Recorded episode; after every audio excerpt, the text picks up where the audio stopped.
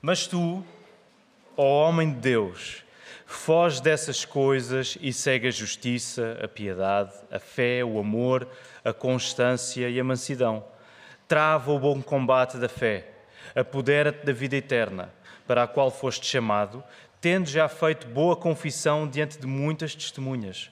Diante de Deus, que dá vida a todas as coisas, e de Cristo Jesus, que perante Pôncio Pilatos deu testemunho da boa confissão, eu te exorto, sem mácula e irrepreensível, guarda este mandamento até à vinda de nosso Senhor Jesus Cristo. Ela, no tempo apropriado, manifestará o bem-aventurado e único soberano, Rei dos reis e Senhor dos senhores o que possui ele somente a imortalidade e habita em luz inacessível, a quem nenhum dos homens viu nem pode ver. A ele sejam honra e poder eterno. Amém. Ordena aos ricos deste mundo que não sejam orgulhosos, nem ponham a esperança nem certeza das riquezas, mas em Deus, que nos concede amplamente todas as coisas, para delas desfrutarmos, para que pratiquem o bem e se enriqueçam com boas obras, sejam solidários e generosos.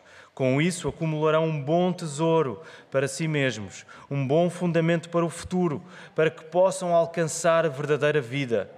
Timóteo, guarda o tesouro que te foi confiado, evitando as conversas insignificantes e profanas e as objeções do que falsamente se chama conhecimento.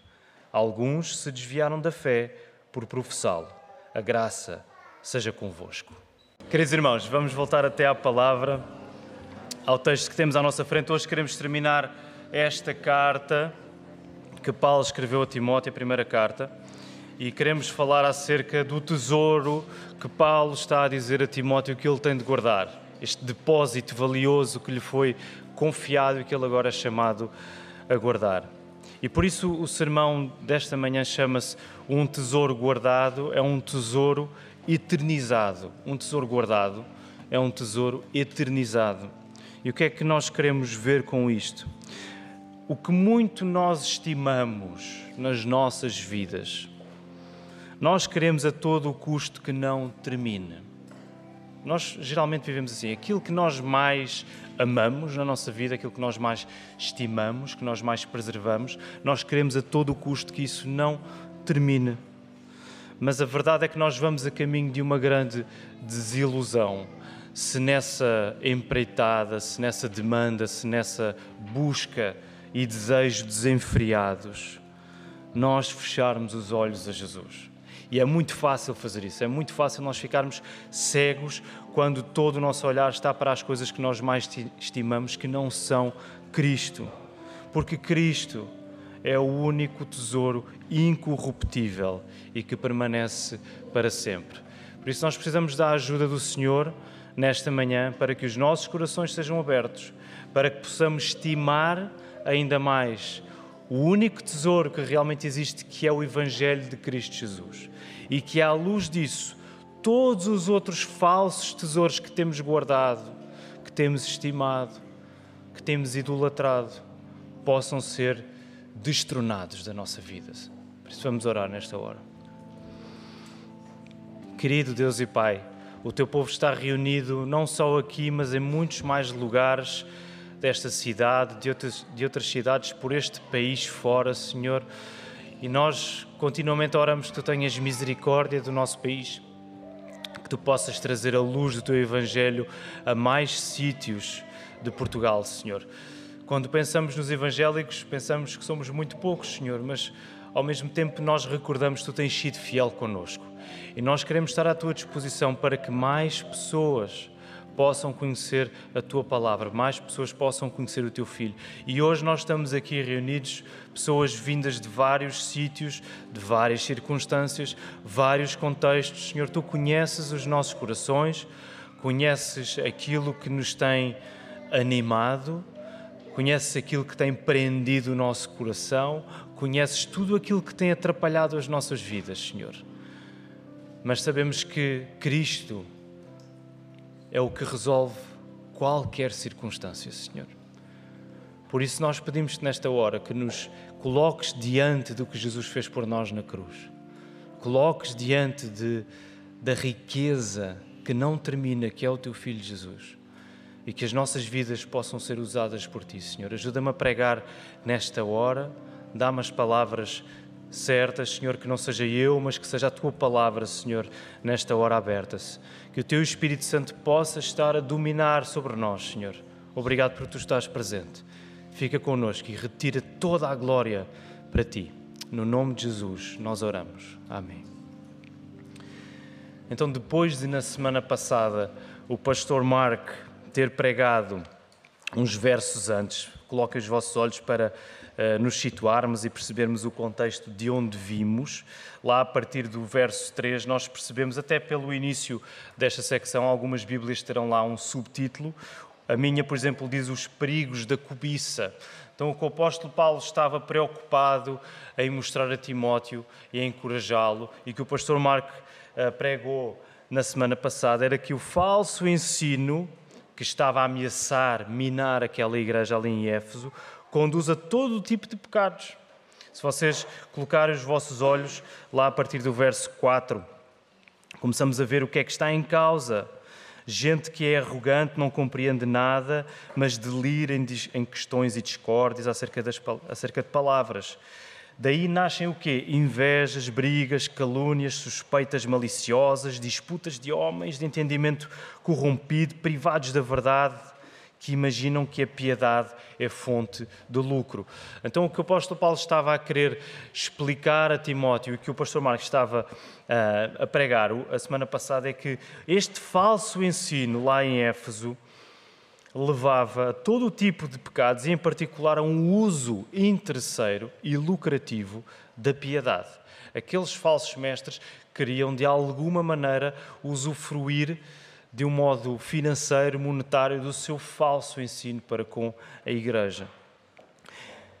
Então, se esse foi o ponto da semana passada, hoje nós vemos Paulo a fazer mira novamente a Timóteo. Ele vai se preocupar novamente com aquele jovem pastor lá em Éfeso. E há uma mudança clara no texto. Eu não sei se sentiram isso. Nós não lemos o texto da semana passada, mas agora tentámos recordá-lo para fazer algum contexto. Paulo continua até o verso 10, com aquela máxima que muitos de nós conhecemos, porque o amor ao dinheiro é a raiz de todos os males. E depois ele dá um aviso muito grave, muito sério. E por causa dessa cobiça, alguns se desviaram da fé e se torturaram com muitas dores. Portanto, ele está a terminar esta secção com a consequência que levou àqueles falsos mestres. Mas agora ele faz um contraste. Vejam lá como é que começa lá no verso 11. Mas tu, mas tu, falsos mestres, pessoas que foram atrás de conversas que não levavam a lado nenhum, antes corrompeu o seu coração, eles que tinham interesse em dinheiro, mas tu. E este contraste é feito entre os falsos mestres que andavam atrás de dinheiro e Timóteo. Que tipo de contraste é este? É o contraste da pertença. Reparem bem o que é que Paulo diz a Timóteo. O que é que ele diz acerca de, de Timóteo?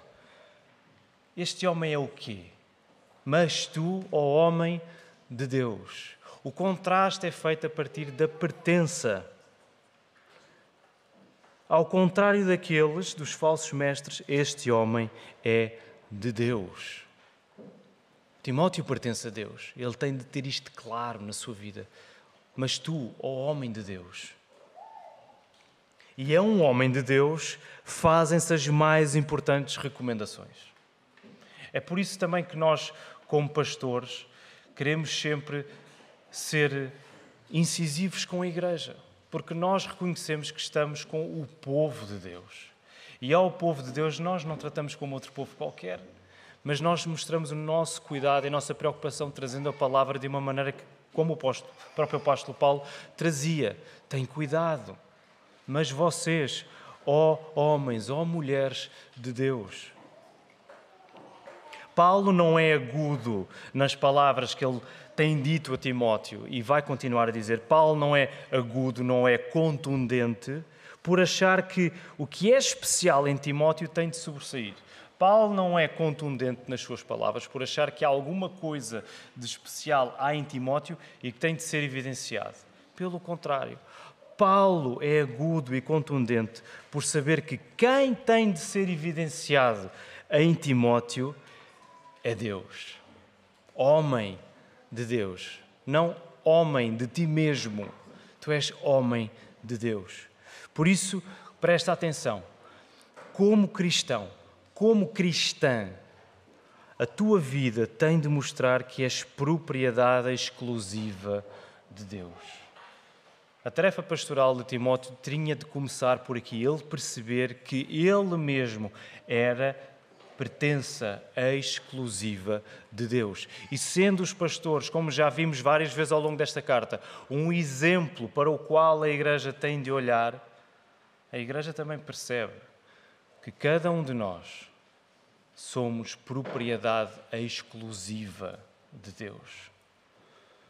Os avisos que a palavra faz à igreja não são avisos feitos a uma pessoa qualquer nesse sentido. São avisos feitos a quem é propriedade de Deus. Tu não pertences a ti mesmo. Se tu colocaste a tua fé em Cristo, tu, a tua vida não é tua. A tua vida é do Senhor. Tu és propriedade exclusiva de Deus. E a tarefa de que Timóteo é incumbido pode ser resumida como? De duas maneiras. No verso 14, guardar o mandamento, guarda este mandamento, é o que Paulo diz lá a Timóteo, no verso 14, ou algumas traduções dizem guarda este mandato. E também por aquilo que Timóteo diz no verso 20, guarda o quê? Guarda o tesouro. Alguma outra tradução para este verso 20, diferente de tesouro? Depósito. Guarda este tesouro, guarda este depósito. No mundo antigo isto era algo que era comum ser feito. Alguma quantidade valiosa de dinheiro, algum tesouro, algum depósito que era confiado a alguém por necessidade para guardar até que o seu proprietário eh, devido chegasse e a pessoa devolvesse esse tesouro, esse depósito. Essa é a linguagem que o apóstolo Paulo está a dizer. Timóteo, guarda aquilo que tu estás a receber guarda esse tesouro. Porque esse tesouro não vai ser propriedade exclusiva de Timóteo, ele vai ter a responsabilidade de o passar para outros, como Paulo vai explicar na segunda carta. Passa a homens idóneos, que por sua vez passem a outros. Portanto, este é um tesouro que tu tens de guardar e tens de passar a outros.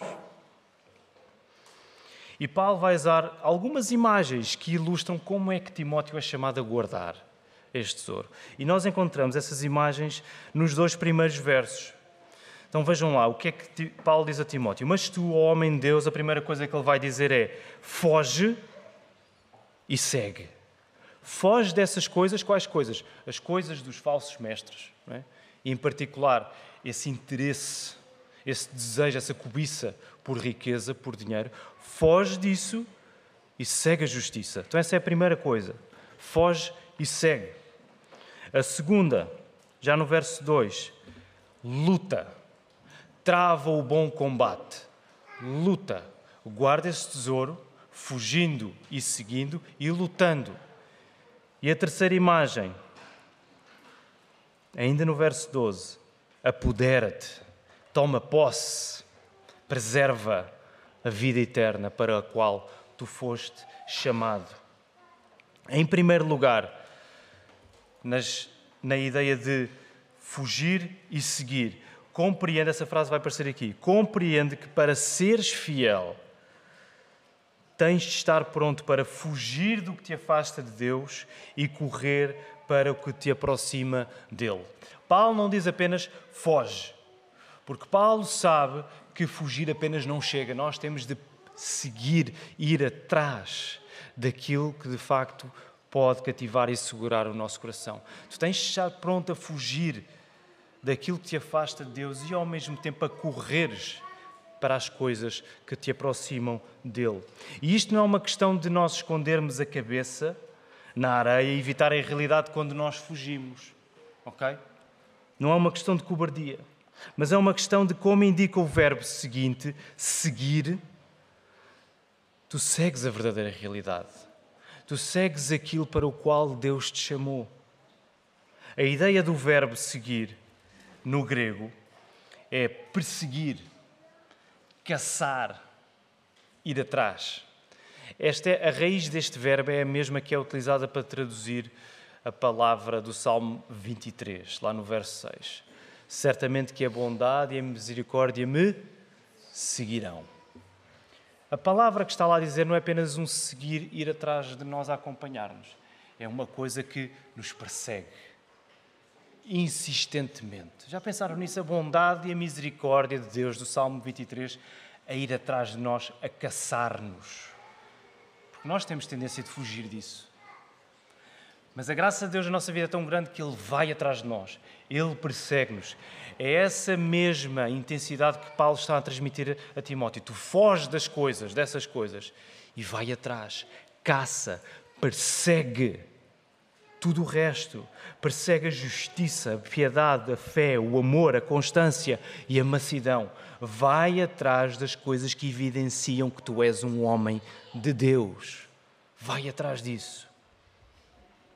Não existe fuga do que nos afasta de Deus sem uma perseguição feroz às coisas do alto, próprias de quem pertence a Deus. Tu não podes fugir daquilo que tenta o teu coração se não perseguires ferozmente as coisas do alto, se não perseguires ferozmente uma comunhão próxima de obediência com o teu Salvador. Porque qualquer coisa vai ocupar o teu coração. Há um filme que nós lá em casa gostamos muito, que é o. Uh, acho que é da Pixar, o Big Hero 6. Já alguém viu? Os mais novos, já viram esse filme? Gostam? Big Hero 6, que fala de um inventor lá no, no Japão, acho eu, uh, creio que é no Japão, já não me recordo. E ele inventa uma espécie de um robô uh, que insufla assim branco e, e, que tem a missão de prestar uh, cuidados médicos a quem está uh, magoado. E a determinada altura há muita coisa a acontecer, ele, ele, ele vai para um sítio, eles estão a fugir de uma coisa e ele fica sem ar. Então estão num sítio a pedir ajuda e ele percebe que, que há vários furos na, no seu corpo e está lá um bocado de fita cola e ele vê um furo, aquilo começa a sair ar, ele mete fita cola e depois abre outro furo e vai metendo e está cheio de fita cola, enfim. Isto para nós percebermos que se tu apenas foges, não vais à raiz do problema. Outros buracos em ti vão começar a aparecer, outras fugas no teu coração vão começar a ser evidentes se tu não as cobrires com a maior cobertura de todas, que é o amor de Deus na tua vida. Se tu não perseguires Cristo acima de todas as coisas, tu podes ter a certeza que fugir, mesmo que tu fujas muito, não vai ser suficiente, porque alguma coisa vai agarrar o teu coração. Como João Calvino dizia, nosso coração é uma fábrica de ídolos. É nisso que nós somos bons. Queres saber aquilo em que tu és bom? É fabricar ídolos para ti, coisas que tu crias para preencherem, para te preencherem. Se não tiveres Cristo, se esse não for o teu objetivo diário, tu vais ter sempre outras coisas para as quais tu vais correr. Então, essa é a primeira coisa. Foge daquilo que te afasta de Deus e corre para o que te aproxima dele. Em segundo lugar, compreende que para seres fiel tens de estar pronto para lutar. E este é uma, esta é uma frase bem conhecida de nós: trava o bom combate da fé. Tu tens de estar pronto para lutar, para combater, se queres ser fiel. Temos de sentir a intensidade desta frase. A palavra original, escrita em grego, a raiz da palavra para luta é agon. Não sei se é assim que se diz, mas vou dizer com convicção: agon. E transmite o quê? Transmite a ideia de. O que é que acham que dá origem ao português? Agon. Agonia. Quem é que disse agonia? Ana, muito bem, andas a estudar grego, Ana. Não, não andas. Agonia. Luta. Ao mesmo tempo, nós temos aqui a ideia de agonia, de um combate que exige todas as nossas forças, ao ponto de sentirmos a agonia por lutarmos por aquilo que somos chamados. É uma tarefa dura, mas é uma tarefa abençoada. Por que é que nós podemos dizer que é uma tarefa abençoada? Nós não lutamos num combate qualquer. O que é que nesta frase nos faz perceber que esta é uma tarefa, embora agonizante, embora dura, embora difícil, abençoada também? O que é que vocês acham que nesta frase nos indica isso? O bom combate. Não é só trava, luta, esforça-te, olha, safa-te para aí. Não, luta, o bom combate. E esta ideia de bom, ela vai percorrer esta passagem, a boa confissão, o bom tesouro, o bom depósito, o bom combate. Luta o bom combate.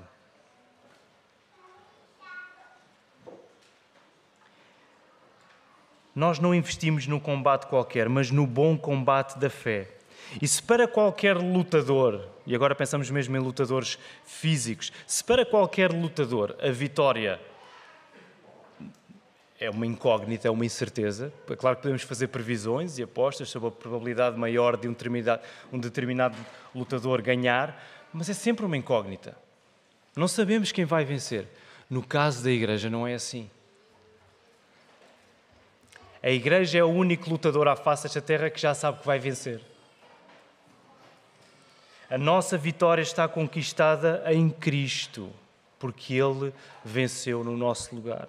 E por isso nós lutamos pela fé porque sabemos que já somos vencedores. Agora para um pouco e aplica isto à tua vida. Provavelmente tu hoje és chamado a aplicar esta luta, esta agonia que, a tua, que, que Deus te pede da tua força em várias áreas. Possivelmente vais chamado a ser a, a lutar na tua família, no contexto particular que estás a viver na tua família, ou no teu trabalho, alguma circunstância específica ou com alguma pessoa em particular que tu tens lutado e com quem tu não tens tido o melhor relacionamento, ou com a tua saúde, mas tu és chamado a lutar.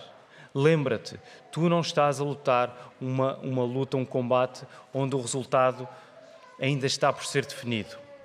O resultado já foi definido, porque Cristo venceu no nosso lugar na cruz. Agora, isso não significa que todas as circunstâncias da nossa vida vão dar certo, vão se resolver, vai tudo ficar bem, paz e amor para, para toda a gente, mas significa que nós temos o poder para permanecermos fiéis até ao fim, mesmo que a pior circunstância se mantiver até ao fim. Porque este é um combate, de facto, mas é um bom combate, onde Deus preserva a nossa vida. E em terceiro lugar, compreende que para seres fiel, tens de estar pronto para tomar posse da vida eterna. Apodera-te da vida eterna. Toma posse da vida eterna. E a urgência do texto para agarrarmos e prendermos, que é isso que significa a palavra que está lá. Agarra, prende esta vida.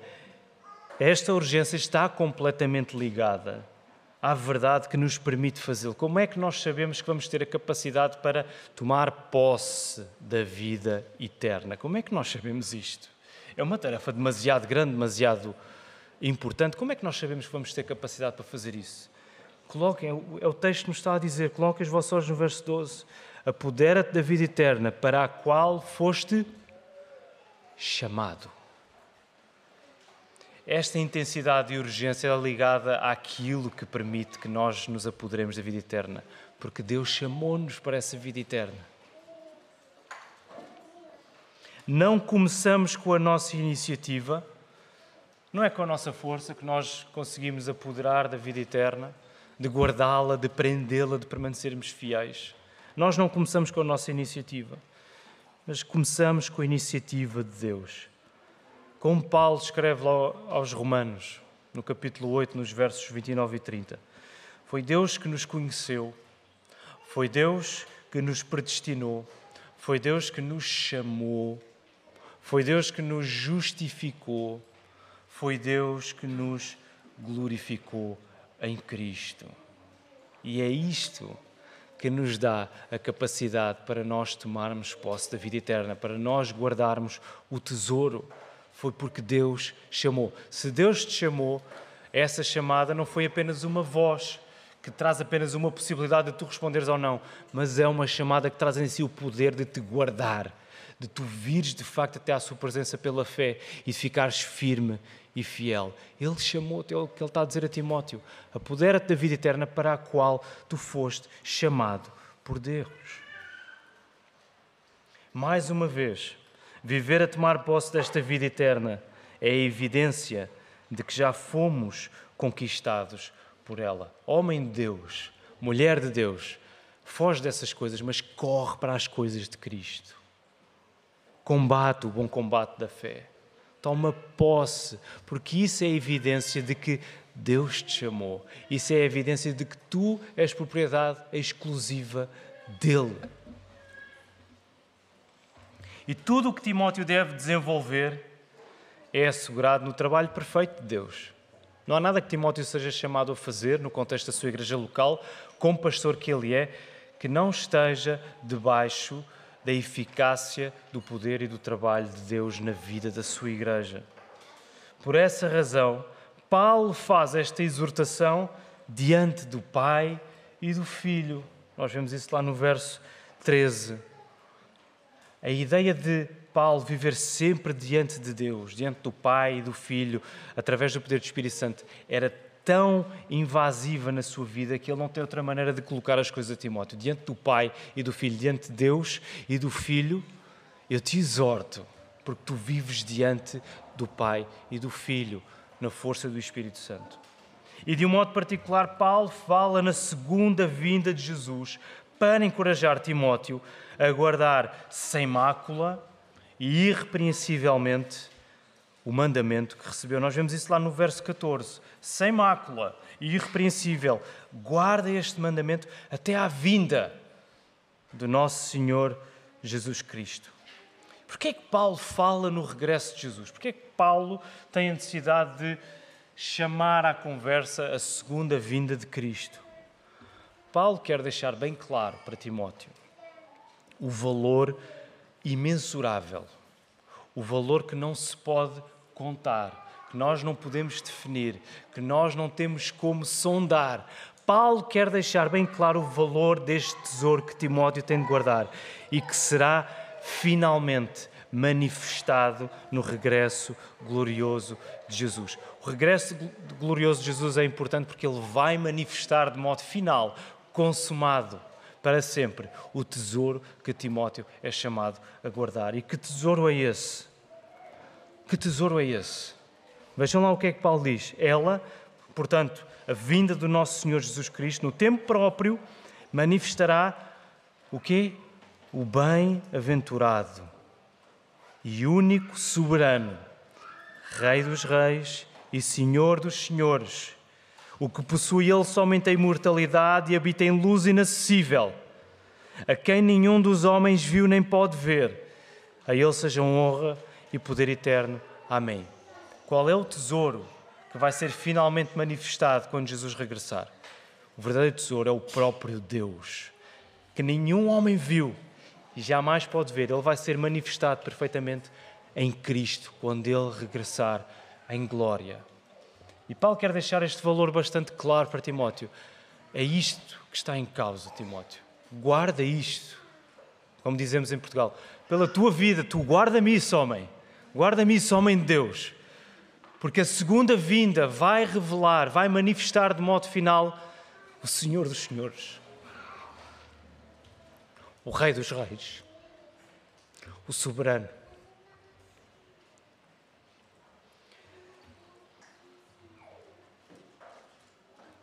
Lutero disse que o verdadeiro tesouro da Igreja é o Santíssimo Evangelho da glória, da graça, da glória e da graça de Deus.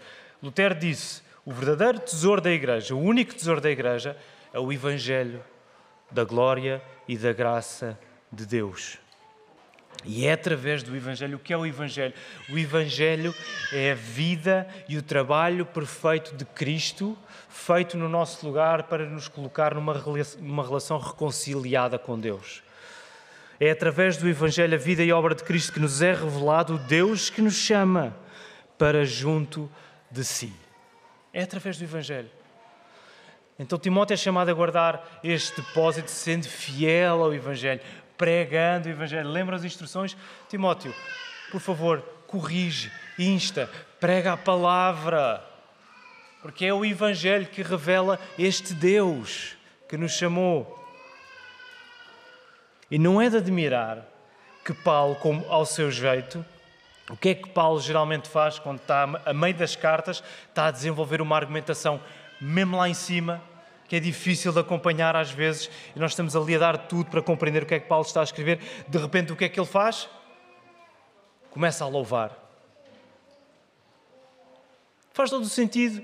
Paulo está a falar de algo tão profundo, tão imensurável, tão precioso, como é o nosso Deus, que ele não tem outra alternativa senão começar a dizer ao único soberano, Rei dos Reis, Senhor dos Senhores, o que possui ele somente a imortalidade e habita em luz inacessível, a quem nenhum dos homens viu nem pode ver, a ele sejam honra e poder eterno. Amém. Paulo não tem outra hipótese. Ele vive para isto. Ele está a explicar, ele está a dar tudo de si a Timóteo. Guarda isto, guarda isto. E depois derrama-se completamente em louvor. Por isso, tu sabes que estás a guardar este tesouro quando a tua vida se confunde com o louvor que entregas a Deus. A frase vai ficar ali projetada. Tu sabes que estás a guardar este tesouro que é Cristo na tua vida. Quando tudo o que tu fazes, quando toda a tua vida se confunde com o louvor que entregas a Deus. Quando as pessoas olham para ti e não sabem o que é agir normalmente com o que é louvar a Deus. E muitas vezes, quando nós nos entregamos ao louvor, por qualquer coisa na nossa vida, nós até podemos ser tomados como pessoas um pouco desequilibradas este tipo não é muito ponderado.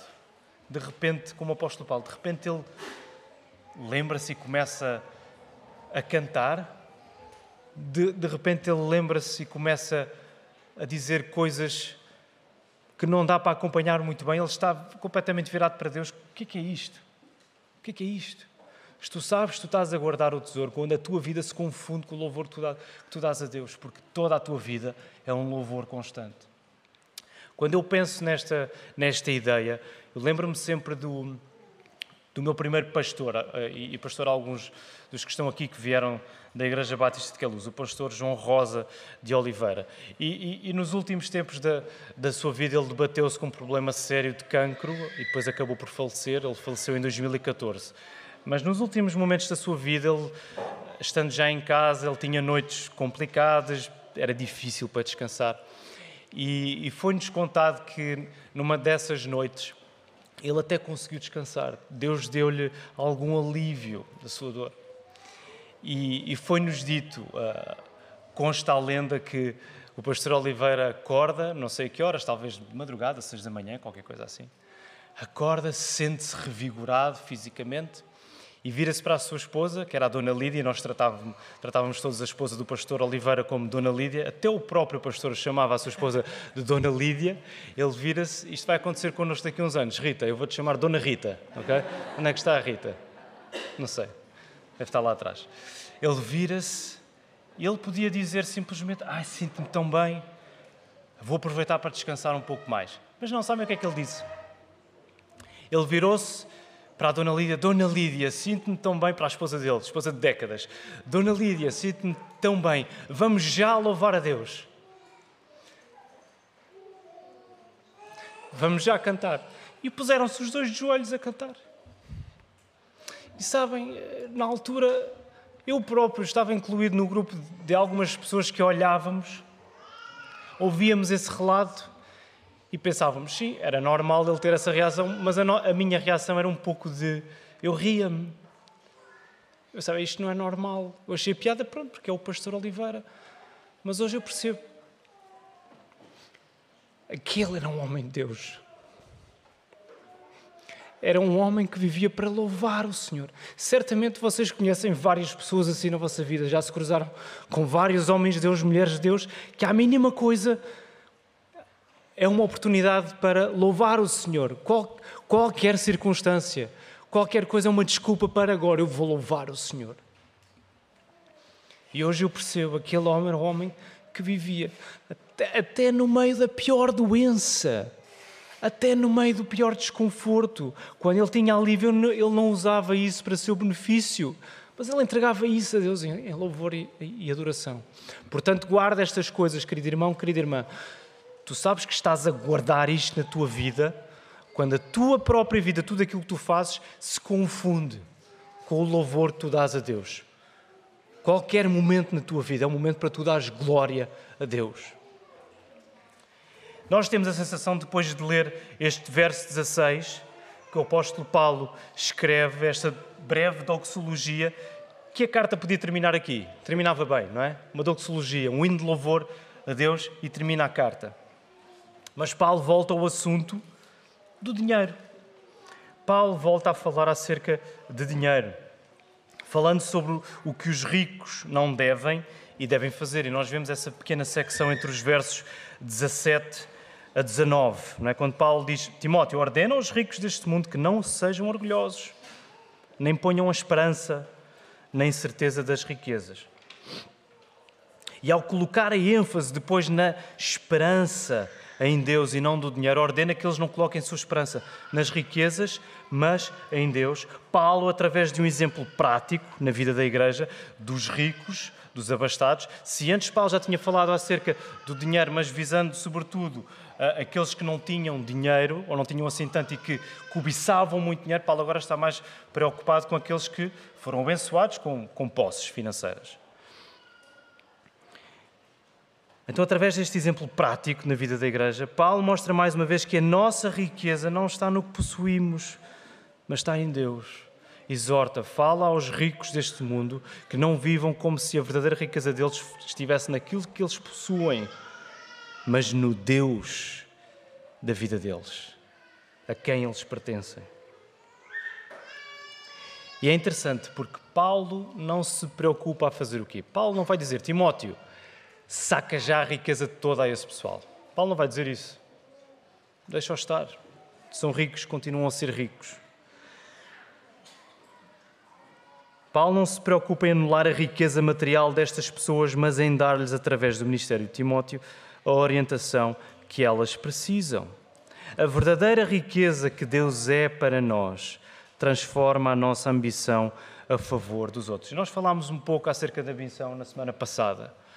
A verdadeira riqueza que Deus é para nós vai transformar a nossa ambição, mas agora a favor dos outros.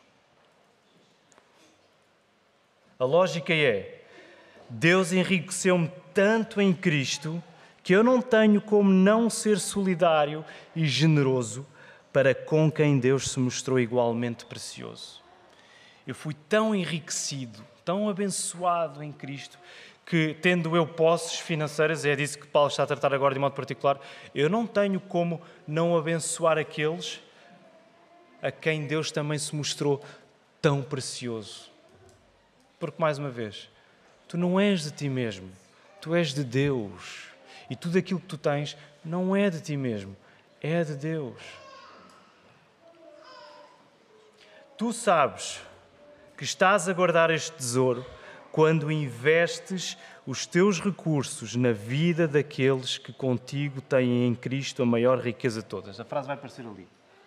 É claro que nós sabemos que Paulo está particularmente concentrado nos ricos, naqueles que tinham mais posses, mas este é um princípio que atravessa toda a Escritura.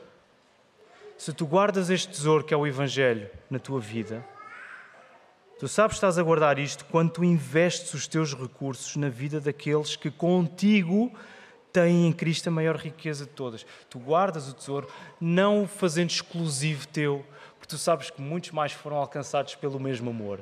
Logo, tu vais esbanjar aquilo que Deus te dá a servir os outros, porque aquilo que tu queres ver não é a tua imagem reproduzida nos outros, mas é a imagem de Cristo cada vez mais multiplicada em mais pecadores que se arrependem. Logo, tu vais dar muito mais. Tu vais contribuir. Podes não ser uma pessoa abastada como estes ricos eram, mas Deus dá-te recursos, Deus dá-te dons, Deus dá-te coisas que tu deves usar e tens de usar para a edificação da igreja. Deus dá-te tempo. Todos nós fomos agraciados com a dádiva do tempo. Pode haver uns mais ocupados que outros, mas nós temos tempo. Como é que tu estás a usar o teu tempo para investir a tua vida na vida dos outros, a quem Deus também se mostrou gracioso? E Paulo vai terminar esta carta e repete a exortação para Timóteo guardar o tesouro que lhe foi confiado, lá no verso 20. Timóteo, guarda o tesouro que te foi confiado. Ao mesmo tempo, ele repete também o aviso de que o falso ensino levou alguns a abandonarem a fé. Vimos isso lá atrás no verso 10. Por causa dessa cobiça, alguns se desviaram da fé.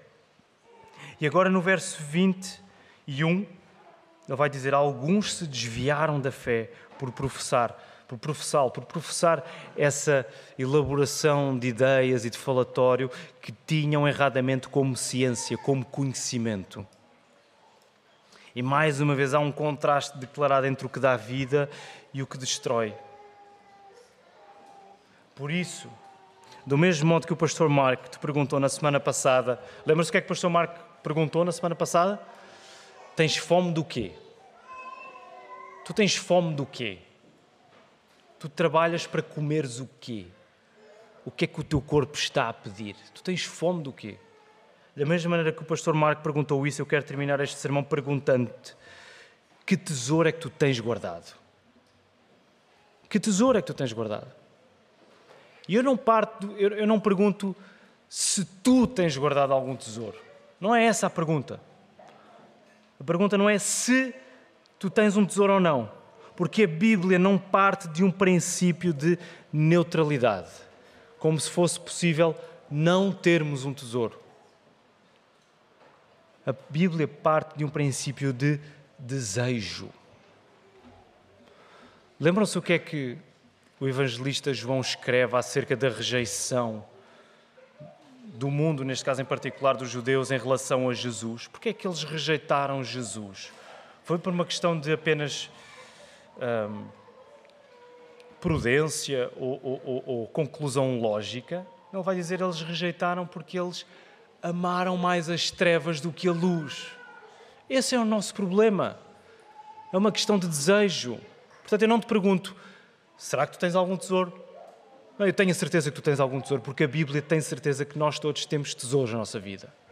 Portanto, que tesouro é que tu tens guardado? Coloca essa questão a ti mesmo o que é que tem sido mais precioso para ti? Qual é a riqueza da tua vida?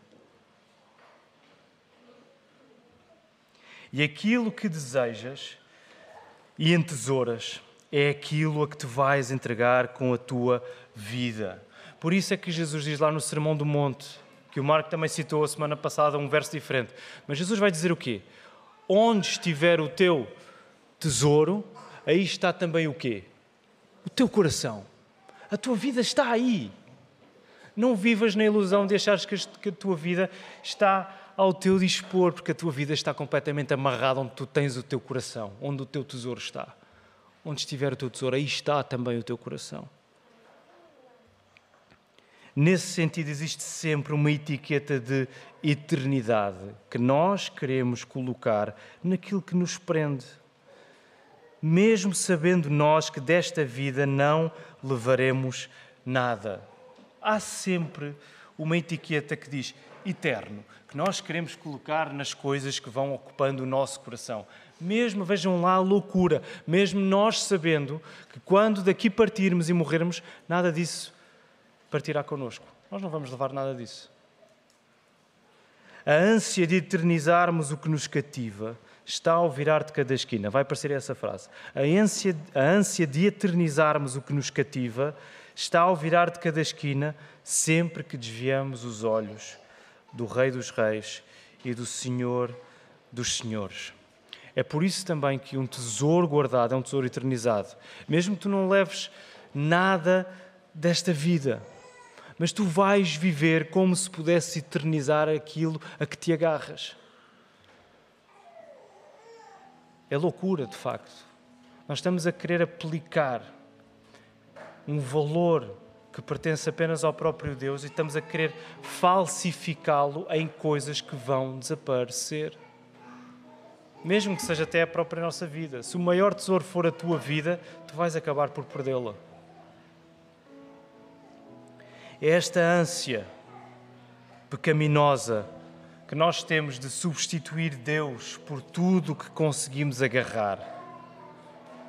É resolvida apenas na graça de Jesus com que Paulo termina esta carta.